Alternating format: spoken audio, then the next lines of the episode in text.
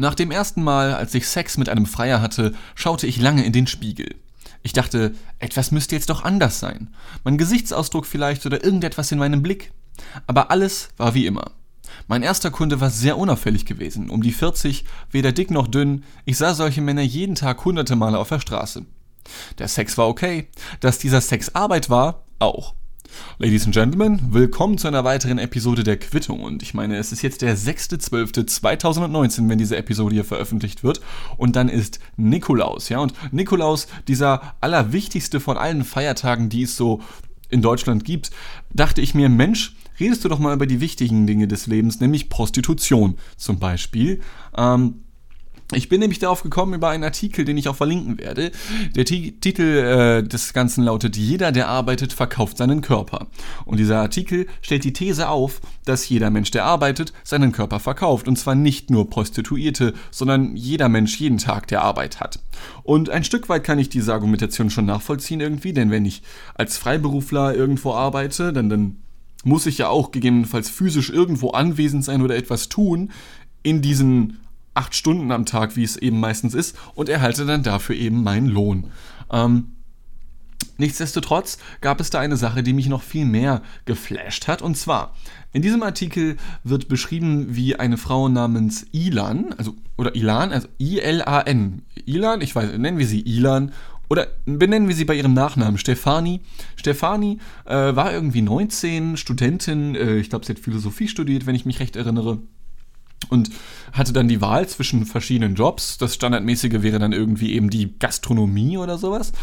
Sie hat sich dann allerdings für den Puff entschieden. Und zwar, und das wusste ich auch noch nicht, nachdem sie, äh, wie hieß es, ein Informationsfrühstück der Organisation Hydra besucht hatte. Und bei Hydra, da klingeln bei den ersten Leuten vielleicht schon die Glocken. Nein, es ist nicht die Organisation gemeint aus den Marvel Comics oder aus den Marvel Filmen, ähm, die irgendwie mit Hitler zusammengearbeitet haben. Für manche ist aber Hydra relativ ähnlich wie Hitler, glaube ich zumindest. So zum Beispiel auch für Alice Schwarzer, die Hydra ziemlich scheiße findet. Das hat Hydra für mich wiederum schon mal erstmal ähm, besser gemacht, wenn Alice Schwarzer das scheiße findet, weil ich finde Alice Schwarzer irgendwie nicht so geil. Auch nicht ähm, rassistisch gemeint wegen ihres Nachnamens oder ähnliches. Ähm, denn Hydra bezeichnet sich als die äh, Hurenorganisation, das ist kein Scherz. Und die kümmern sich darum oder wollen sich darum kümmern, dass halt Prostitution an sich kein Stigma mehr hat, wie es halt aktuell in der Gesellschaft noch ist, was ich an sich gut finde. Auf der anderen Seite wollen sie auch für bessere Arbeitsbedingungen kämpfen und das finde ich eigentlich auch gut. So, warum eigentlich? Weil das ja an sich trotzdem noch ein, ich sag mal, zwiegespaltenes Thema ist. Denn ähm, ich habe dazu leider keine genauen Zahlen im Kopf, aber ein Großteil der Prostituierten soll ja nach wie vor illegal arbeiten und damit ist nicht nur gemeint, dass die keine Steuern zahlen, sondern vor allem, dass es unfreiwillig passiert. Der Artikel hier bezieht sich allerdings auf freiwillige Prostitution und so wie es hier beschrieben wird, habe ich damit auch überhaupt kein Problem. Ja, ähm, die Frau erzählt einfach davon, wie sie selber Maßstäbe und Regeln setzt für die jeweiligen Freier, die dann zu ihr kommen, ähm, sagt dann, was sie mitmacht und was nicht. Und wenn der Typ sich daran nicht hält, dann, dann meldet sie sich irgendwie bei dem Bodyguard, der da irgendwie im Puff arbeitet. Und dann wird der Typ halt, wenn er sich halt nicht an die Regeln halten möchte, rausgeschmissen. Das heißt, sie selber als Frau, als auch damals noch 19-jährige Frau, war der Souverän oder die Souveränin, ja, um das mal zu gendern, äh, und konnte dann trotzdem noch sagen, wo es lang geht. Natürlich musste sie trotzdem gute Laune oder gute Miene zum, zum Spiel machen. Nicht mal zum bösen Spiel, denn so hat sie das extra bezeichnet, ähm, dass es eben nicht schlimm für sie gewesen ist. Und um noch auf einen weiteren Punkt zu kommen, der hat mich nämlich ziemlich hart fertig gemacht. Und zwar im Artikel selbst steht, Sekunde, Seite 1, ähm, boah, ohne Scheiß, ich, ich lebe in Hamburg ne, und ich habe das langsamste Internet ever. Ähm, Sekunde. Da. Äh, Schätzungen gehen davon aus, dass es hierzulande zwischen 60.000 und 400.000 Prostituierte gibt und dass zwischen 30 und 70 Prozent von ihnen ihr sexuelles Selbstbestimmungsrecht nicht ausüben können. Und das findet sie auch ungeil und das finde ich auch ungeil. Also das ist irgendwie echt, ja, ungeil. Ich finde das Wort ganz toll, hat man schon gemerkt, ne? Ähm, und dann, hier unten etwas weiter steht noch, Etwa die Hälfte der Männer in Deutschland geht mindestens einmal im Monat in den Puff. 88% der Männer waren mindestens einmal in ihrem Leben dort.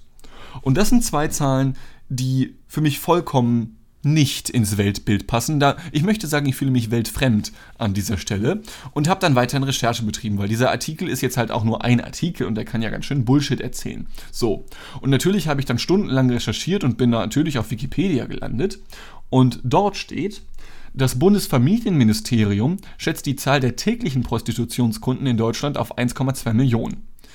Ähm, und mal hochgerechnet, äh, die Hälfte der Männer in Deutschland, das wären so ungefähr irgendwie, also von Leuten, die auch irgendwie über 18 sind, äh, ich meine so ungefähr 15 Millionen. Das heißt, es wären 7,5 Millionen im Monat. Das kann dann nicht ganz passen. Also da haben sich wahlweise das Bundesfamilienministerium oder die Studien, auf die sich äh, die Frau Stefani hier berufen, wahlweise verrechnet. Vielleicht liegt es auch irgendwo in der Mitte. Aber allein, dass es halt pro ja, wie war das, pro Tag oder pro Nacht 1,2 Millionen Menschen sind, die sowas in, also das, das kann ich mir einfach nicht vorstellen irgendwie, weil, okay, es gibt etwas mehr als 40 Millionen Männer in Deutschland und davon sind noch ein gutes ähm, Drittel oder die Hälfte minderjährig, ja, äh, Wobei mir dann gerade auffällt, dass die 15 Millionen erwachsenen Männer, von denen ich ausgehe, eigentlich nicht stimmen können. Es müssen irgendwie 25 Millionen sein, ja. Aber selbst wenn es 30 Millionen Männer sind, müsste das bedeuten, dass das ein Dreißigstel aller Männer pro Tag in den Puff oder zu einer Prostituierten geht. Oder aber nur die Hälfte von denen, aber die dafür doppelt. Was ich mir irgendwie auch nicht vorstellen kann. Mhm.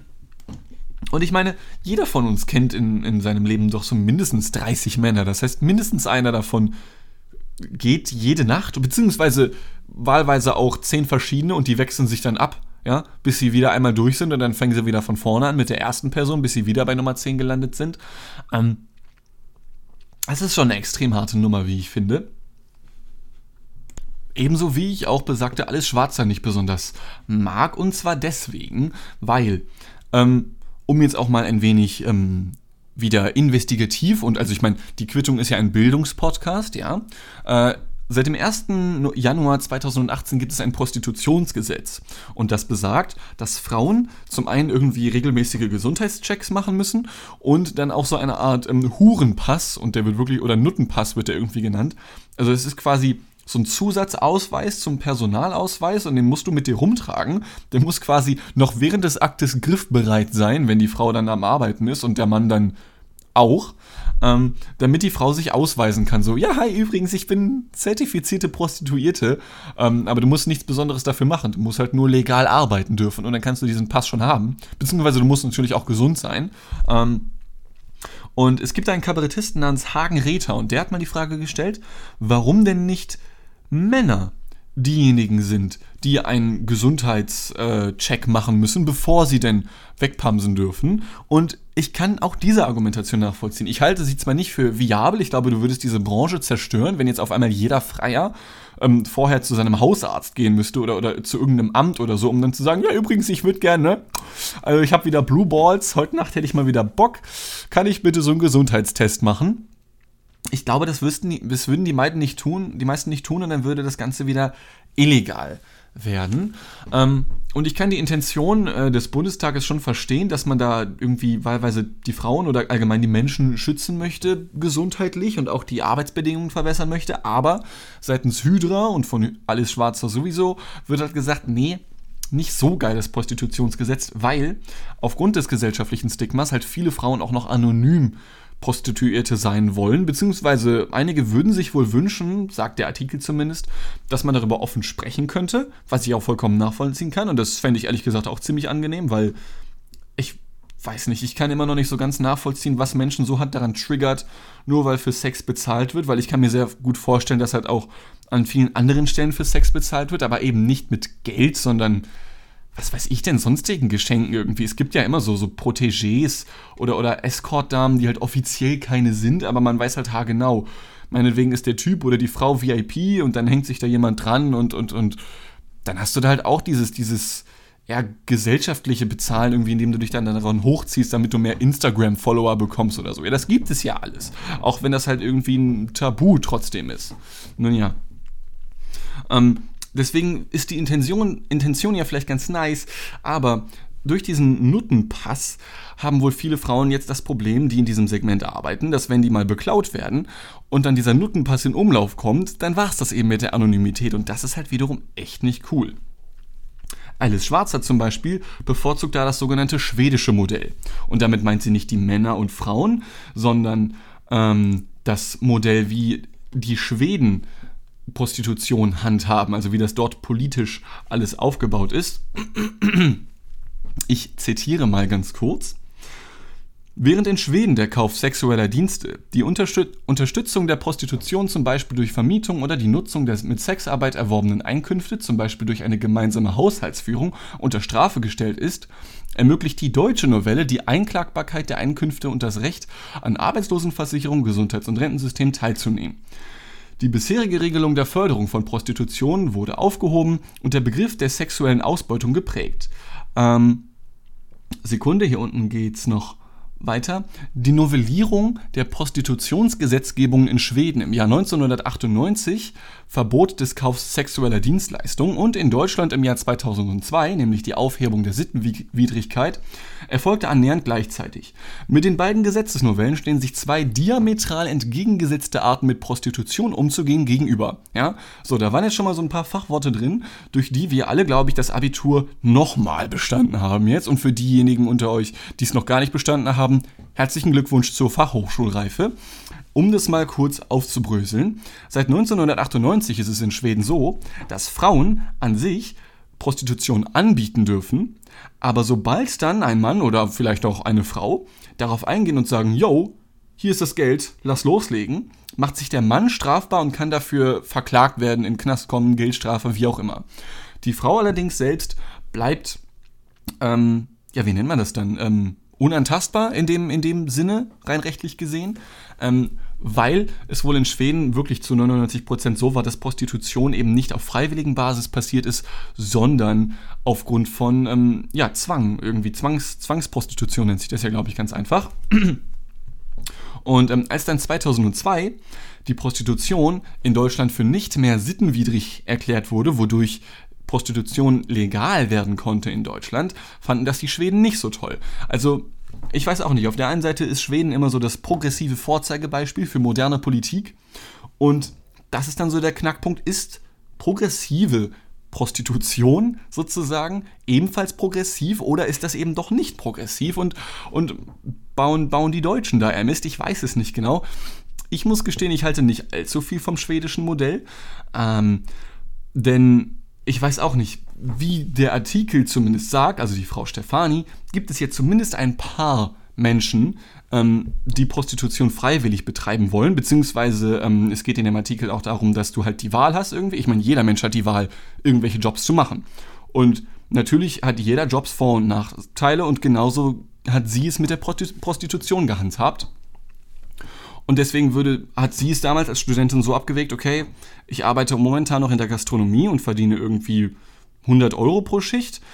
Da bekomme ich pro Freier irgendwie das Doppelte und muss natürlich auch Abgaben machen in Form von Steuern, aber am Ende bleibt definitiv mehr übrig. Nach zwei Jahren hat Frau Stefani mit der Prostitution aufgehört, aber nicht deswegen, weil es ihr zu gewalttätig oder zu schlimm wurde, sondern weil es auch einfach vor allem emotional sehr anstrengend gewesen ist, weil der Sexakt bei Prostitution an sich ja nicht das einzige ist, was mit dazu zählt. Der jeweilige Dude soll dann einfach nur eine geile Zeit haben und zwar nicht nur auf Sex bezogen, sondern auch auf, auf emotionales eben, auf, auf ähm, keine Ahnung.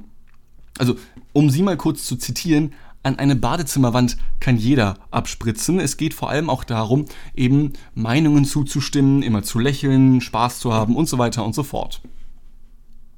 Und um hier nochmal zu zitieren, Seit Einführung des Prostitutionsgesetzes besteht in Deutschland für die Prostituierte bzw. den Prostituierten ein Rechtsanspruch auf Bezahlung, während dies zuvor aufgrund der Sittenwidrigkeit von Prostitution nicht der Fall war. Dennoch ist die Bezahlung per Vorkasse die Regel. Bei einem vertrauensvollen Verhältnis zwischen Kunde und Prostituierten, zum Beispiel bei Stammkunden, kann in der Praxis von dieser Regel abgewichen werden. Kunden, die nicht bezahlen wollen, werden im Jargon als Nuttenpreller bezeichnet. Das ist einfach so ein witziges Wort. Der umgekehrte Fall, bei dem der Kunde bestohlen wird, wird als Beischlafdiebstahl bezeichnet. Verlangt die Prostituierte mehr Geld als vereinbart, wird dies im Jargon als Nachkobern bezeichnet. Okay, rein grammatikalisch ist es nicht so geil, weil jeder dritte Satz oder die letzten drei Sätze mit bezeichnet enden und irgendwie geht es immer nur um Jargons, egal. Ähm, um, um zum Ende zu kommen, was, was zumindest die Prostitution angeht, finde ich das an sich nicht so kacke geregelt, sage ich mal. Wie gesagt, wenn, wenn, wenn alle Menschen das freiwillig machen, niemand das zwangsweise machen muss, dann ist es für mich vollkommen okay. Wenn Menschen Dinge zwangsweise tun wollen gegen ihren Willen, dann ist es halt nie cool, egal ob es um Prostitution geht oder was auch immer. Äh, ja, trotzdem kann ich verstehen, wenn es für einige Menschen noch ein heikles Thema ist. Ja, ähm, das waren die ersten 15 Minuten der Nikolaus-Ausgabe des Podcasts. Kommen wir doch vielleicht mal zu einer Sache, die ein wenig mehr Bezug zum Nikolaus hat. Allerdings geht es trotzdem noch ein bisschen um Prostitution, zumindest einige werden es wohl als solche bezeichnen. Ähm, denn ich habe Post bekommen von meiner Krankenkasse, bei der ich versichert bin. Äh, ich werde jetzt aber nicht sagen, welche. Und zwar geht es da um eine Befragung zur Gesundheit der Hamburgerinnen und Hamburger. Ich finde es schön, dass mittlerweile auch Essen schon gegendert wird. Finde ich wirklich toll. Ähm, und zwar geht es einfach nur darum, dass ich meine Daten preisgeben soll. Äh, ich soll sagen, wie gut es mir geht und, und was ich zu bestimmten Sachen denke. Ja, und ich meine, Daten sind ja sowas wie die neue Währung und dementsprechend wird dies von einigen auch ganz gerne als eine Art Prostitution gesehen, wenn man sowas denn macht. Beziehungsweise, ich glaube, in dem Fall wäre das sogar unzutreffend, das zu behaupten, weil ich meine, ich gebe meine Daten irgendwie freiwillig ab. Aber ich werde das jetzt tun, beziehungsweise lasst uns das doch einfach zusammen machen. Ähm, es ist ja auch nicht wichtig, um welche Krankenkasse es sich dabei handelt. Denn es geht dabei um grundlegende Fragen wie die folgende. Äh, bitte geben Sie Ihr Geschlecht an. Gut, ist schon mal keine Frage. Liebe Krankenkasse, ähm, kleiner Minuspunkt in der B-Note. Ich hoffe, das werden nicht noch mehr grammatikalische Fehler sein, aber ich würde sagen, wir sind insgesamt männlich. Ja? Allerdings ist hier nur die Auswahl zwischen männlich und weiblich. Ich frage mich, ob diverse Leute irgendwo dazwischen ankreuzen sollen, denn ich meine, gut, der Anteil an diversen Menschen liegt bei 0,0001% in Deutschland, wie auch auf der Welt. Nichtsdestotrotz kann ich mir vorstellen, dass es zu Problemen kommen kann. Ähm, dann die nächste Frage, die auch tatsächlich eine ist, welchen Schulabschluss haben Sie? Nun, seit gerade eben habe ich zweimal das Abitur bestanden, also Abitur. So, haben Sie ein abgeschlossenes Studium? Nein. Sind Sie zurzeit berufstätig? Ja, Allerdings kann ich nicht wirklich gut ankreuzen, denn hier wird nicht selbstständig angegeben. Hier steht nur vollbeschäftigt, Teilzeit, Kurzarbeit, Elternzeit, arbeitslos, Rente, Ausbildung oder nicht berufstätig, Schrägstrich nicht erwerbstätig, Schrägstrich Hausfrau, Schrägstrich Hausmann. Ähm, ich wünschte, es gäbe noch ein Kästchen mit, weiß ich auch nicht. Ja, mit weiß ich auch nicht, finde ich auch gut. Nein, ähm, dann müsst ihr eigentlich in Ausbildung stimmen. Ich hoffe mal, das ist korrekt. Was ist die aktuelle Familienstand? Ledig. Diese Nachricht geht auch direkt an alle Ladies da draußen. Haben Sie Kinder unter 18 Jahren? Nein, das wäre sehr komisch. Ich bin fast selber noch eins. Ähm, wie viele Personen leben insgesamt in Ihrem Haushalt? Zwei. Wie alt sind Sie? 24. Sind Sie in Deutschland geboren? Ja. Sind Ihre beiden Eltern in Deutschland geboren? Nein, ich bin ein vollkommen progressiver Halbausländer. Geil. So, übrigens, falls ihr euch fragen solltet, warum das hier jetzt überhaupt on air passiert, ja, zum einen würde ich sonst niemals tun, einfach weil, keine Ahnung, warum? Ich, ich meine, ich könnte ja eigentlich jederzeit hier aufhören und, und wieder City Skylines zocken. Ich habe zum ersten Mal jetzt dieses Jahr ähm, beim Flag Bride, Flag Friday, genau, ich habe beim Flag Friday zugeschlagen, aber nicht auf Amazon, weil es ist ja sogar eine ganze Woche irgendwie, die Cyber Week oder so. Nein, ich habe mir City Skylines auf Steam gekauft für 7 Euro. Ich habe schon seit einem halben Jahr hin und her überlegt, ob ich es mir holen soll. Und Mensch, dachte ich mir, habe mir das Ding dann für 7 Euro gegönnt. Gibt es auch, nee, seit einer halben Stunde nicht mehr. Es ist jetzt vorbei, sehe ich gerade. Gut, Pech für euch alle, müsst ihr halt den vollen Preis von 30 Euro bezahlen. Ähm, schade. Aber ich mache das hier nur, weil ich dachte mir, hey, ähm, jeder Podcast, jede Serie, jedes, ja, jede Show in den Medien, die es in irgendeiner Form auf der Welt gibt, hat ja diese klassischen ähm, Episoden von wegen, ähm, man braucht eine Weihnachtsausgabe, man braucht eine Jahresabschlussausgabe, eine Silvesterausgabe, eine Halloween-Ausgabe, eine Thanksgiving-Aussage, äh, für alles, was aus den USA kommt, ja. Und ähm, ich finde, Nikolaus ist einfach so wichtig, dass man sich nicht darum kümmern muss. Ja? Und deswegen dachte ich, Mensch, machst du doch schon eine spezielle Nikolaus-Ausgabe zusätzlich zu den sonstigen, ähm, weil, weil, ja, wie gesagt, ich halte es für so wichtig, dass ich jetzt in dieser Zeit doch gerne über Prostitution spreche und mich um meinen Papierkram kümmere. Vielleicht gewöhne ich mir das auch an. Ich meine, Weihnachten steht bald an, Silvester. Natürlich Ostern, ebenfalls noch wichtig. Dazu werde ich auch noch in einer der nächsten Ausgaben kommen. Nichtsdestotrotz werde ich erstmal verraten, wie lange ich denn insgesamt schon in Deutschland lebe. Und ich muss hier ankreuzen, mehr als 15 Jahre. Wie oft sprechen Sie zu Hause Deutsch? Natürlich immer. Wie oft sprechen Sie Deutsch mit Ihren Freunden? Da muss ich leider sagen, nur häufig und nicht immer. Ja, wie gesagt, ich bin ein ganz progressiver Hipster. Ähm, Gesundheitsleistungen. Wohin wenden Sie sich am ehesten, wenn Sie Informationen über körperliche Beschwerden und Krankheiten suchen? Maximal drei Angaben. Nun, hier sehe ich jetzt schon, ähm, ich lese es mal kurz vor, ja. Also die Auswahlmöglichkeiten sind Gesundheitsamt, Beratungsstelle, Schrägstrich soziale Einrichtungen, Bücher, Broschüren oder Zeitschriften, Notaufnahme im Krankenhaus, Familie, Hausarzt, Apotheke, Internet, Freunde oder Bekannte, Facharzt. Ja, und ich für meinen Teil werde natürlich zunächst das Internet ankreuzen, ebenso wie den Hausarzt. Ähm, ja, das sind eigentlich die, an die ich mich am ehesten wende. Ähm, Familie habe ich kaum, Freunde und Bekannte habe ich auch nicht. Facharzt, nö. Apotheke bin ich so einmal in zehn Jahren vielleicht. Nö, das passt schon. Ähm, aber um kurz darauf, weil wie gesagt, die Quittung ist ja ein Bildungspodcast, ja? Und hier steht Notaufnahme im Krankenhaus bei der Frage, wohin wenden Sie sich am ehesten? Macht das bitte nicht. Denn, ähm, was glaube ich noch kaum jemand weiß, und das wird wohl auch bald irgendwie zusammengelegt, neben den klassischen Notrufnummern 110 und 112 gibt es auch noch die 116, 117 und das, sind, also das ist eine Nummer, halt 116, 117, 116, 117. Ähm, das ist eine, wie nennt man das nochmal? Sekunde, ich habe das hier irgendwo offen. Ähm, die Notrufnummer, das ist die Nummer des ärztlichen Bereitschaftsdienstes. Das heißt, überall in Deutschland sitzen da Menschen und ähm, angenommen, du hast einfach nur schon seit drei Tagen richtig hart Bauchschmerzen, aber dein Hausarzt ist irgendwie nicht da, hat gerade Urlaub oder es ist gerade Nacht und jetzt gerade wird es irgendwie richtig schlimm, dann ist es nicht richtig, in den meisten Fällen die 112 anzurufen, denn das ist eine Notrufnummer, okay? Also wenn du jetzt irgendwie Schmerzen hast und du schaffst es nicht mehr, die 116, 117 zu wählen, dann geht es dir schlecht genug, als dass du sagen könntest, okay, ich will die 112. Solltest du aber noch Kraft genug haben, die F6, F7 anzurufen, dann kannst du da ruhig anrufen äh, und kannst dann halt nachfragen von wegen, ey, ich habe seit drei Tagen ziemlich krasse Magenschmerzen, die werden gerade irgendwie immer schlimmer. Was könnte das sein und so? Und dann fragt der Typ dich erstmal, okay, alles klar, ähm, wer sind Sie, wie alt sind Sie, sind Sie fett? Ja, wird dann vielleicht auch noch gefragt. Ähm, sind Sie groß, dick, dünn, was weiß ich. Ähm, und dann, dann, dann kann der Typ dir an sich schon mal helfen und kann dir auch sagen, ob das ein Notfall ist. Und wenn es ein Notfall ist, kann der dich dann auch wiederum direkt weiterleiten, damit dich dann ein Krankenwagen abholen kann.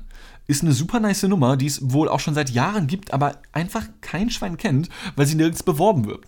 wird. Auch in der Schule und so wirst du ja nur von 112 und 110 unterrichtet, was ich gut bei Kindern noch verstehen kann. Ich glaube, wenn Kinder in Not sind, sollten die schon, also ich glaube, das ist schon okayer, wenn die irgendwie mal eben easy die 112 oder 110 wählen. Ähm, aber das nur nochmal, wie gesagt, weil wir sind hier schließlich ein Bildungspodcast, ähm, um das mitzugeben, wenn man sich einfach nicht sicher ist, ob die krassen Schmerzen, die man hat, schon einen Notruf wert sind oder, oder wie krass die halt sind, aber man hat trotzdem starke Schmerzen, kann man Easy Game die F6, F7 anrufen. Und die haben auch, wie ich finde, eine ziemlich witzige YouTube-Werbung gemacht mit irgendwie zwei Elfen, weil da sind ja zwei Elfen drin, weißt du, und dann sind da so zwei Elfen in der, in der Werbung. Ja, ähm, so.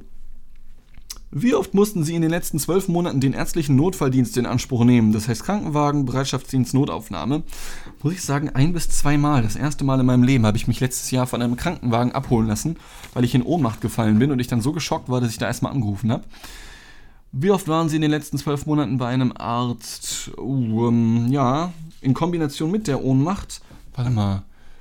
Ich war beim Kardiologen, ich war beim Neurologen, ich war beim Hausarzt dreimal irgendwie. Ja, muss schon irgendwie sechs bis zehn Mal gewesen sein. Wie oft mussten Sie im Krankenhaus übernachten? Nie. Einmal. Nice. So, damit haben wir die ersten beiden Seiten abgehakt. Wie oft rauchen Sie zurzeit Tabak? Seltener als einmal im Monat. Wobei eigentlich nie. Das Ding ist, wenn man Gras raucht, was ich natürlich auch nicht tue, ist da ein bisschen Tabak ja mit drin. Also eigentlich ist seltener als einmal im Monat schon richtig. Wie oft trinken Sie zurzeit alkoholische Getränke wie Bier, Wein oder Spirituosen? Auch seltener als einmal im Monat. Ich bin ein echt langweiliger Boy geworden. Hm, wie oft sind Sie zurzeit für mindestens eine Stunde körperlich aktiv? Nie. Wobei, Radfahren zählt auch. Dann. Ja, wow. Jeden Monat. Ja, gut, jeden Monat auf eine Stunde, das, das kriege ich hin, glaube ich. Äh, beschreiben Sie Ihren allgemeinen Gesundheitszustand. Ist wieder keine Frage, aber der ist gut. Wie einfach ist es Ihrer Meinung nach herauszufinden, wo Sie professionelle Hilfe erhalten, wenn Sie krank sind? Ja, durch das Internet einfach. Wie einfach ist es, Informationen über Krankheitssymptome zu finden? Ja, auch einfach. Ich meine, du hast zwar jedes Mal direkt einen Tumor, wenn du Kopfschmerzen googelst, aber Informationen hast du trotzdem. Äh, wie einfach bekommt man Informationen über Unterstützungsmöglichkeiten bei psychischen Problemen? Das finde ich eher schwierig. Da habe ich mich mal informieren wollen. Das wäre irgendwie unübersichtlich.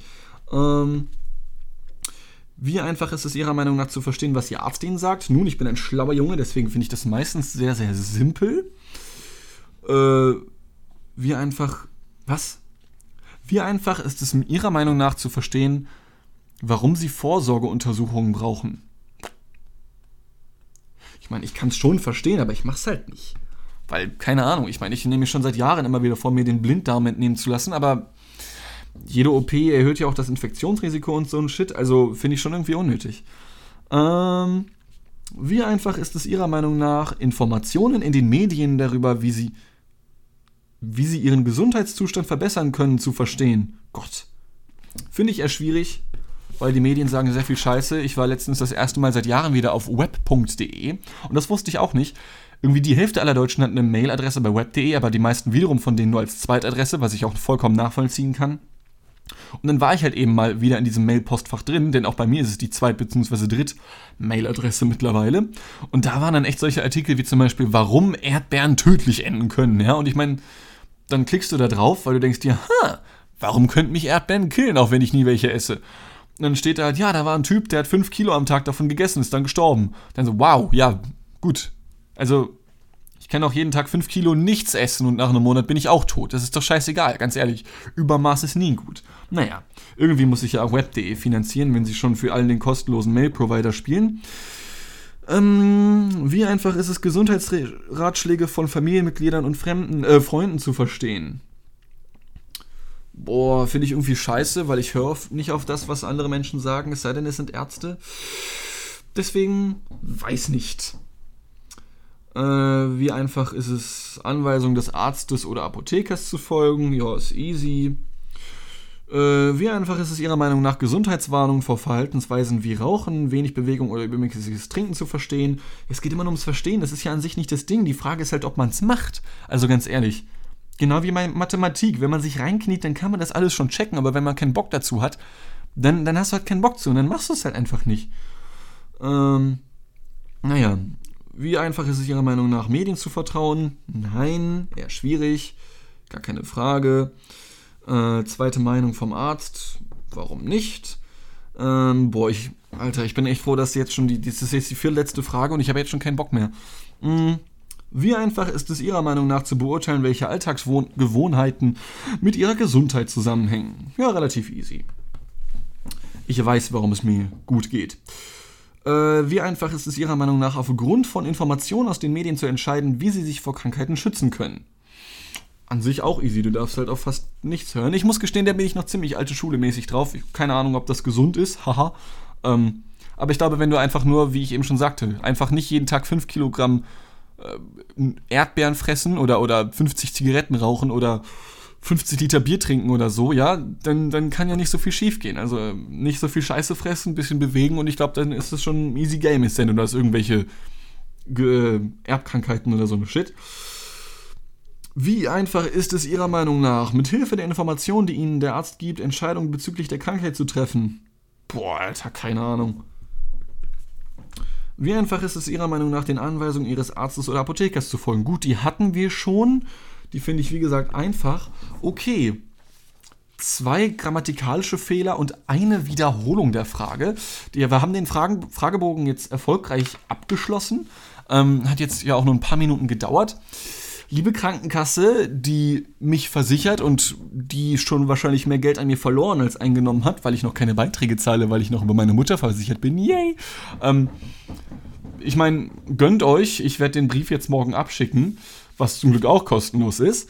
Ähm, aber ich weiß nicht, die meisten Fragen fand ich irgendwie strange. Ich habe mir auch schon dieses Infoblatt hier durchgelesen, so was mit den Informationen passiert. Und ich meine, das wird wohl auch noch ausgewertet von der Universität Hamburg. Und da kommen wir dann, wie ich finde, wieder zum Prostitutionsding. Weil, so, ich ordne mich mal kurz hier. Ich meine, das sind jetzt Informationen, die ich von mir preisgeben werde. Aber das sind Sachen, die finde ich jetzt irgendwie auch nicht schlimm. Also, wenn jetzt Leute wissen, was mein Lieblingssong ist oder so, ja, dann ist das für mich nicht das Problem.